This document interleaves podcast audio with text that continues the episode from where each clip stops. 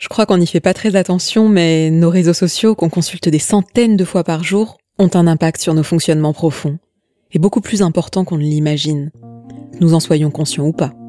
Aujourd'hui, voyons en quoi les réseaux sociaux ont changé nos comportements. Épisode 4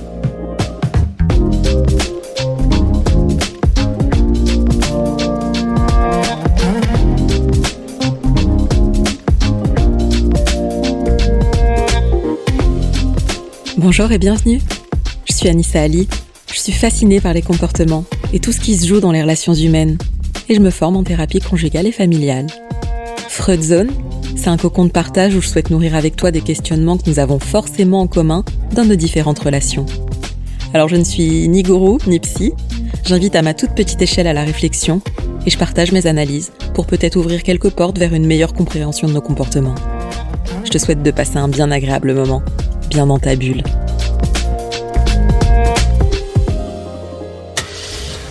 Nos gris-gris et doudous facilitateurs de vie, en un peu plus d'une décennie, ils sont devenus la boussole de nos existences. Le premier objet que l'on manipule au réveil et le dernier que l'on regarde avant de dormir.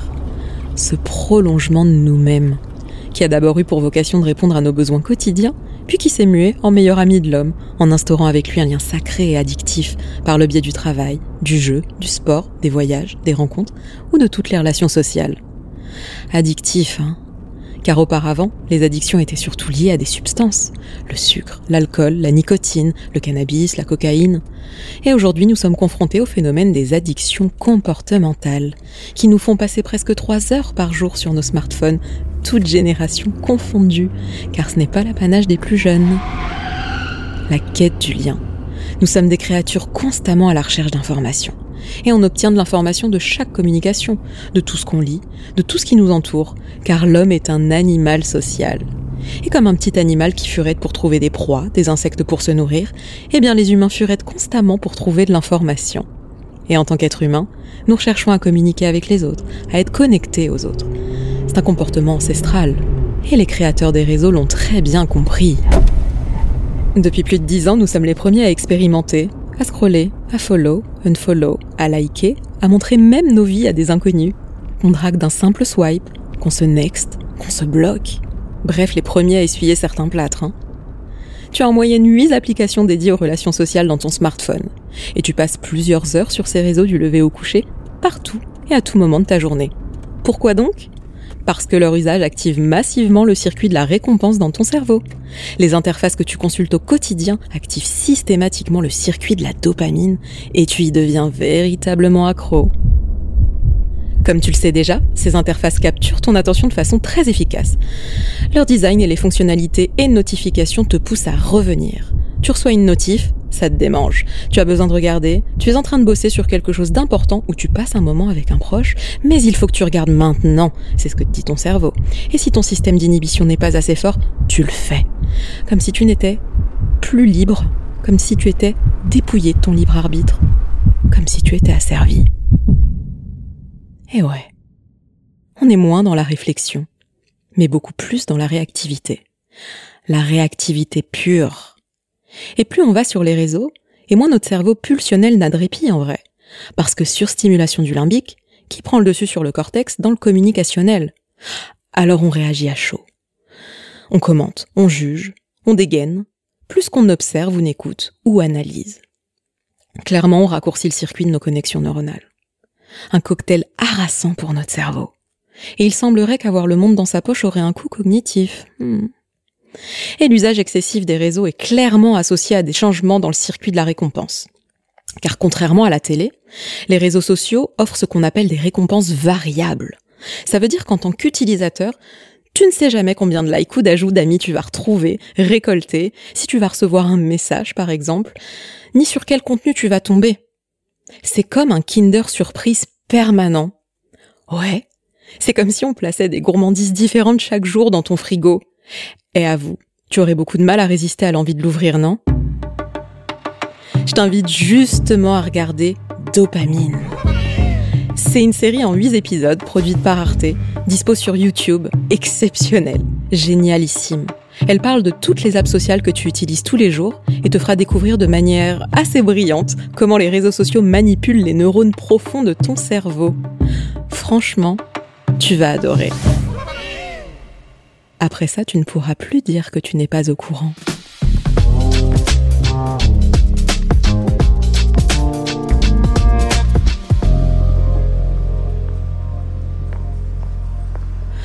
La promesse de ces réseaux était initialement la mise en relation, de faciliter le partage d'infos, ou pour Instagram, de rendre grâce à l'utilisation de filtres les utilisateurs et leur vie plus esthétiques. Alors au début, les gens ont partagé des choses amusantes, ludiques, mais rapidement, de nouveaux modes de communication sont apparus et nos comportements se sont peut-être mis à dévier. Déjà simplement dans notre rapport au temps. Il y a distorsion, non, quand on passe plusieurs heures par jour sur les réseaux et qu'on prétend ne pas avoir de temps pour répondre à un SMS dans la journée, ou de rappeler un pote, ou de faire plus de sport, de lire ce fameux bouquin, ou simplement passer un moment privilégié avec l'élu de notre cœur. Et dans un registre plus analytique, les anthropologues s'alarment hein, et les psychologues continuent de s'interroger sur les effets induits et sur les détériorations possibles de notre santé mentale. De nombreux experts pointent les mutations profondes et insidieuses des comportements, notamment de professeurs américains en neurologie et en psychologie à San Francisco qui explorent en profondeur l'impact de ce qu'ils appellent les interférences sur nos cerveaux et nos comportements. Alors eux, ils expliquent pourquoi nos cerveaux anciens, pas du tout faits pour le multitasking, sont saturés. L'ergonomie des réseaux sociaux omniprésents dans notre quotidien et la philosophie de ce qui les crée nous modèlent et nous mettent presque dans une position d'asservissement. Ils ont développé tous leurs arguments et révélé les résultats de leurs études dans le livre The Distracted Mind, Distracted Mind, avec un meilleur accent, paru en 2016. Il me semble qu'il n'est pas traduit en français. Justement, t'as pas le sentiment que nous sommes davantage distraits? Sérieusement, on a tellement de sources de notifications différentes. Le mail, le Slack, les SMS, les WhatsApp, Insta, pour certains les apps de rencontre également. Et plus on est poussé à checker nos réseaux, et plus on s'habitue à papillonner, à nous disperser. Et ça devient au bout de quelques temps un comportement ancré. Et à la longue, on devient vraiment moins capable de prêter attention aux choses et aux gens. C'est donc à la fois notre capacité d'attention qui est mise à mal, et peut-être même notre empathie. Et selon ces mêmes professeurs en neuro et psycho, ces sollicitations permanentes affectent notre cognition, notre travail et nos relations. Ce brouhaha constant dégraderait nos perceptions, influencerait notre langage, entraverait nos prises de décision et ferait dérailler notre capacité à mémoriser, raisonner en profondeur et à résoudre des problèmes complexes. T'as pas la sensation que même notre sens de l'écoute a changé? Bah ouais. La véritable écoute n'est plus la norme. Plus de 80% des Français regardent leur smartphone en compagnie de leurs proches l'hyperconnexion chamboule nos relations, car l'autre n'est plus l'objet de toute notre attention. Il suffit d'observer les couples dîner au restaurant. Avant, c'était les yeux dans les yeux. Aujourd'hui, c'est un œil sur son écran, un œil par là, dans l'assiette, une oreille occupée, et l'autre qui capte de façon sporadique ce qu'on lui raconte. David, je vais avoir un bébé. Attends deux secondes, je réponds juste à ce message et... David, tu as entendu ce que je viens de te dire? Ouais. Laisse-moi juste répondre à ce message. Juste ce petit message. L'écoute a changé. Et après, on choisit le vin. Elle est partielle, incomplète et distraite. Sans compter le changement majeur intervenu depuis quelques années, qui consiste à ne même plus prendre le temps d'écouter ces messages. L'écoute semble être vécue par certains comme une perte de temps. Et t'as remarqué comme beaucoup d'entre nous sont devenus de véritables metteurs en scène? On pouvait se moquer des candidats de télé-réalité à leur début, mais au final, si tu regardes bien, les réseaux à travers les stories sont devenus une vraie télé-réalité. Martine à la salle de sport, Martine au restaurant, Martine décore son appartement, Martine a fait un banana bread, Martine chez Ikea. Et sans parler des tricheries avec les filtres ou autres éléments qui servent à avantager la mise en scène. On a tous dans notre entourage une ou plusieurs personnes qui font de l'autopromotion, du personal branding, qui montrent presque toute leur vie, des individus en quête de like, comme un besoin insatiable d'être vu et un besoin de reconnaissance à outrance que les réseaux sociaux viennent colmater. Ce qui n'est pas tout à fait le sens qu'on pouvait donner aux réseaux sociaux au début, non? Bref, beaucoup sont devenus les directeurs artistiques de leur vie et, et beaucoup sont aussi leurs propres paparazzi, prêts à traquer leurs moindres faits et gestes, même les plus anodins.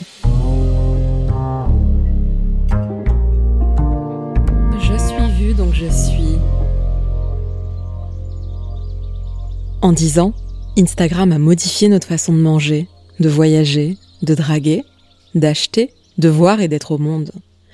Car ouais, on s'Instagram avant de se rencontrer. On affiche ses performances sportives, ses moments de loisirs, son chez-soi, ce qu'on cuisine, ce qu'on achète, son nouveau-né, ouais, c'est le nouveau faire-part aussi. Et on se souhaite même parfois son propre anniversaire. On adopterait même certains comportements pour alimenter son compte. Aller à telle soirée, tel lieu de vacances, même déménager dans un appartement Instagrammable, pourquoi pas. Même le simple fait d'aller à la salle de bain est devenu une expérience à part entière, au point que partout, dans les hôtels, les restaurants et même à la maison, les toilettes sont montées en gamme pour que l'on puisse Instagrammer cet instant par un bathroom selfie. On peut rendre Instagram responsable de beaucoup de mots, clairement. Créateur de narcissisme, de vanité. Mais si on prend un peu de hauteur. N'est-ce pas plutôt notre société de la performance et une sorte de dérive capitaliste qui nous pousserait à ce genre d'individualisme exacerbé? Je te propose une petite FAQ express sur nos comportements via les réseaux. Trois questions, trois réponses. Tu vas forcément avoir des points de vue et des réflexions divergentes, et ça c'est cool. Ce que j'exprime dans mes réponses n'est que mon point de vue. Ce sont de simples analyses très sommaires et non pas des vérités absolues. Je t'invite à développer tes propres réponses. Sommes-nous encore originaux et singuliers sur les réseaux sociaux? Je pense que les réseaux nuisent clairement à la singularité de chaque être. Nos regards se nourrissent d'images qui finissent par se ressembler beaucoup. Le mimétisme est ambiant et les hashtags me semblent être tous les mêmes. On tend vers une uniformisation des goûts et je t'invite à consulter par exemple les contenus de micro-influenceurs au hasard. Regarde les petits plats, les photos de beaux ingrédients, la déco, les plantes, le selfie dans la salle de bain. Mais ils postent tous les mêmes choses. Et chez les nanas, c'est vraiment flagrant. La routine make-up, la routine abdos, la routine cheveux, les achats de décoration, les achats pour bébé quand elles deviennent maman. Et de parfaites inconnues reproduisent ces mêmes comportements et vont même jusqu'à faire de la pub gratuite pour des marques qu'elles achètent et sans être rémunérées pour ces placements gracieux. Moi, je vois beaucoup de conformité et des copier-coller. L'exemple des voyages et destinations Instagrammables ajoute de l'eau à mon moulin à paroles. Instagram joue clairement un vrai rôle de prescripteur pour ses utilisateurs. Le réseau s'est imposé comme un facteur d'influence et a déclenché de véritables ruées touristiques. Une simple photo peut déclencher la venue de centaines de milliers de personnes dans des lieux qui ne sont pas pensés pour les accueillir. Résultat des courses, les photos sur la plateforme se suivent et se ressemblent. Mais je crois que ces comportements existaient déjà dans le monde réel, quoi qu'il arrive. Les comportements moutonniers n'ont pas attendu les apps sociales pour se développer, je crois. Mais ils se sont peut-être amplifiés et sont désormais encore plus visibles et affichés de manière complètement assumée. T'en penses quoi? Sommes-nous devenus plus narcissiques avec les réseaux sociaux? Bon, Freud pense qu'on l'est tous à la base. On se construit et on se trouve une unité aux yeux des autres. Le narcissisme, c'est l'amour de son image. Et c'est quelque chose de sain à la base, à bien dissocier de l'égocentrisme. Alors il semble que les réseaux soient une caisse de résonance, un amplificateur à nos penchants narcissiques déjà existants en chacun de nous. J'ai fait quelques recherches et lectures sur le sujet et, je constate que la thématique du narcissisme a déjà été évoquée au siècle dernier, notamment dans les années 1970 pendant l'épuisement de la société de consommation. Alors le narcissisme était déjà devenu obsédant, apparemment, dès les années 70 déjà. Il prenait évidemment une toute autre forme, principalement dans la course à la possession, à l'accumulation de biens, euh, et dans les comportements au travail, la course à l'échelle sociale, quoi qu'il en coûte. Quelques livres passionnants traitent du sujet. La décennie de l'ego, euh, c'est de Tom Wolfe, je crois, et la culture du narcissisme je me souviens plus de l'auteur. Pour en revenir à notre narcissisme moderne, j'ai le sentiment que mettre des filtres, porter un masque en société n'a pas vraiment commencé avec Facebook ou Insta. On ne raconte que très peu au public nos ratés, nos disputes, nos failles, nos faiblesses, nos problèmes. En public, on se montre sous nos meilleurs jours, bien coiffés, bien habillés, souriants. On répond toujours que tout va très bien, même quand c'est le chaos dans nos vies. Et quant au désir d'être liké et commenté pour un poste, Eh bien, ça me fait, ça me fait penser au fait d'être félicité par ses invités après les avoir reçus à dîner. La seule différence que je vois, c'est le rapport comportement addictif qu'on a développé à aller checker compulsivement ses likes plusieurs fois par heure et par jour et à en devenir presque dépendant. Tu crois pas? Mais alors, qu'est-ce que les réseaux viennent colmater chez nous et pourquoi va-t-on chercher le regard de l'autre et son approbation? Ma réponse va sans doute être quelque peu réductrice, mais c'est un début de réponse. De ce que je comprends, c'est que par nature, la reconnaissance est vitale pour l'homme. Des expériences scientifiques et anthropologiques ont bien creusé le sujet. Et il semble que c'est un besoin vital qui s'ancre dès la naissance et pour durer toute notre vie. Alors si on part de ce postulat, on peut comprendre aisément pourquoi le regard de nos proches, de nos collègues, de nos associés, nos partenaires, a un impact déterminant sur notre bien-être, ainsi que notre estime de soi et sur notre santé mentale. Nous aimons que l'on nous aime, que l'on compte sur nous, que l'on nous fasse des éloges, et que l'on nous accepte simplement dans un groupe social. Et ce besoin existentiel explique peut-être aussi pourquoi certains livrent en pâture leur vie privée sur les réseaux. Comme s'ils étaient devenus incapables de se satisfaire de l'amour d'eux-mêmes, de leur propre approbation, ou de l'amour du peu de personnes dans leurs entourages. Et là où ça dérive, à mon sens, c'est quand certains comptent fondamentalement sur le regard des autres. L'amour des autres pour être heureux, et pas que sur les réseaux.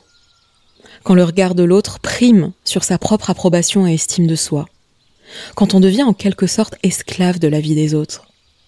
Je pense également peut-être, de manière réductrice, que l'addiction au like ou au regard des autres, ça vient aussi colmater un manque d'amour de soi, une estime de soi un peu fragile, ou un amour qu'on ne saurait pas forcément se donner consciemment, pour tout un tas de raisons quand on ne se sent pas complètement accompli ou aligné dans sa vie, par exemple, en dépit des apparences.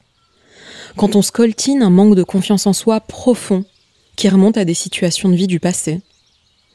Ou encore, un manque qu'on a ressenti dans l'enfance, un parent absent par exemple, ou qui travaillait beaucoup. Et dans certains cas, le manque d'un parent à la petite enfance crée des failles narcissiques qui marquent toute la vie, et sans qu'on en ait toujours conscience. Et cela conditionne tout un tas de comportements, et qui nous mène parfois à essayer de combler sans cesse ce manque que l'on a ressenti les premières années de notre vie. Le besoin d'être vu, reconnu, pris en compte, d'être aimé par tous les moyens, et pas seulement sur les réseaux sociaux.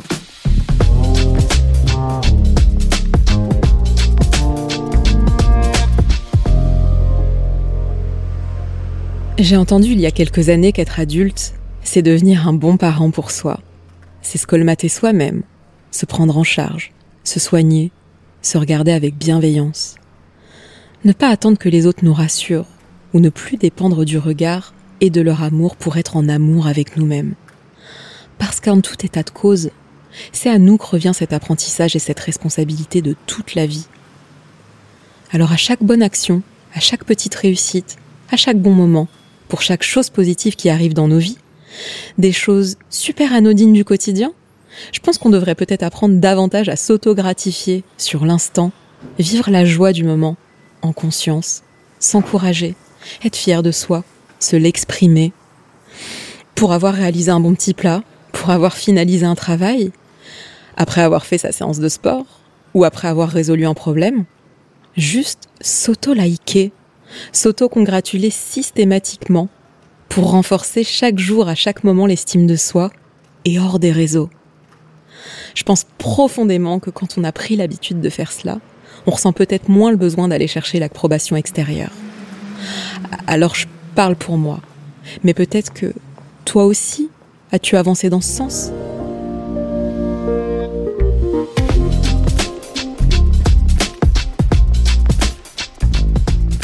Je me demande depuis un moment hein, si une éducation aux usages digitaux devrait être urgemment créée. Une sorte de manuel de survie, des bonnes pratiques et des bonnes manières du citoyen connecté. Tout ça à la fois. Il y aurait de quoi dire, non? Si tu veux créer quelque chose dans ce sens, tu peux me contacter, parce que ça m'intéresse. Si l'épisode t'a plu, je t'invite à aller décrocher les étoiles, 5 de préférence, et à laisser un petit commentaire sur ta plateforme d'écoute préférée ça aidera d'autres curieux à découvrir le podcast. Et avant de nous quitter, je glisse une petite dédicace à l'ancienne, spécialement pour toi, David Federman, aka Merlin mon enchanteur en chef, qui produit nos épisodes et qui a créé ce générique si doux et si groovy. Merci d'habiller notre Freud Zone en haute couture. À bientôt.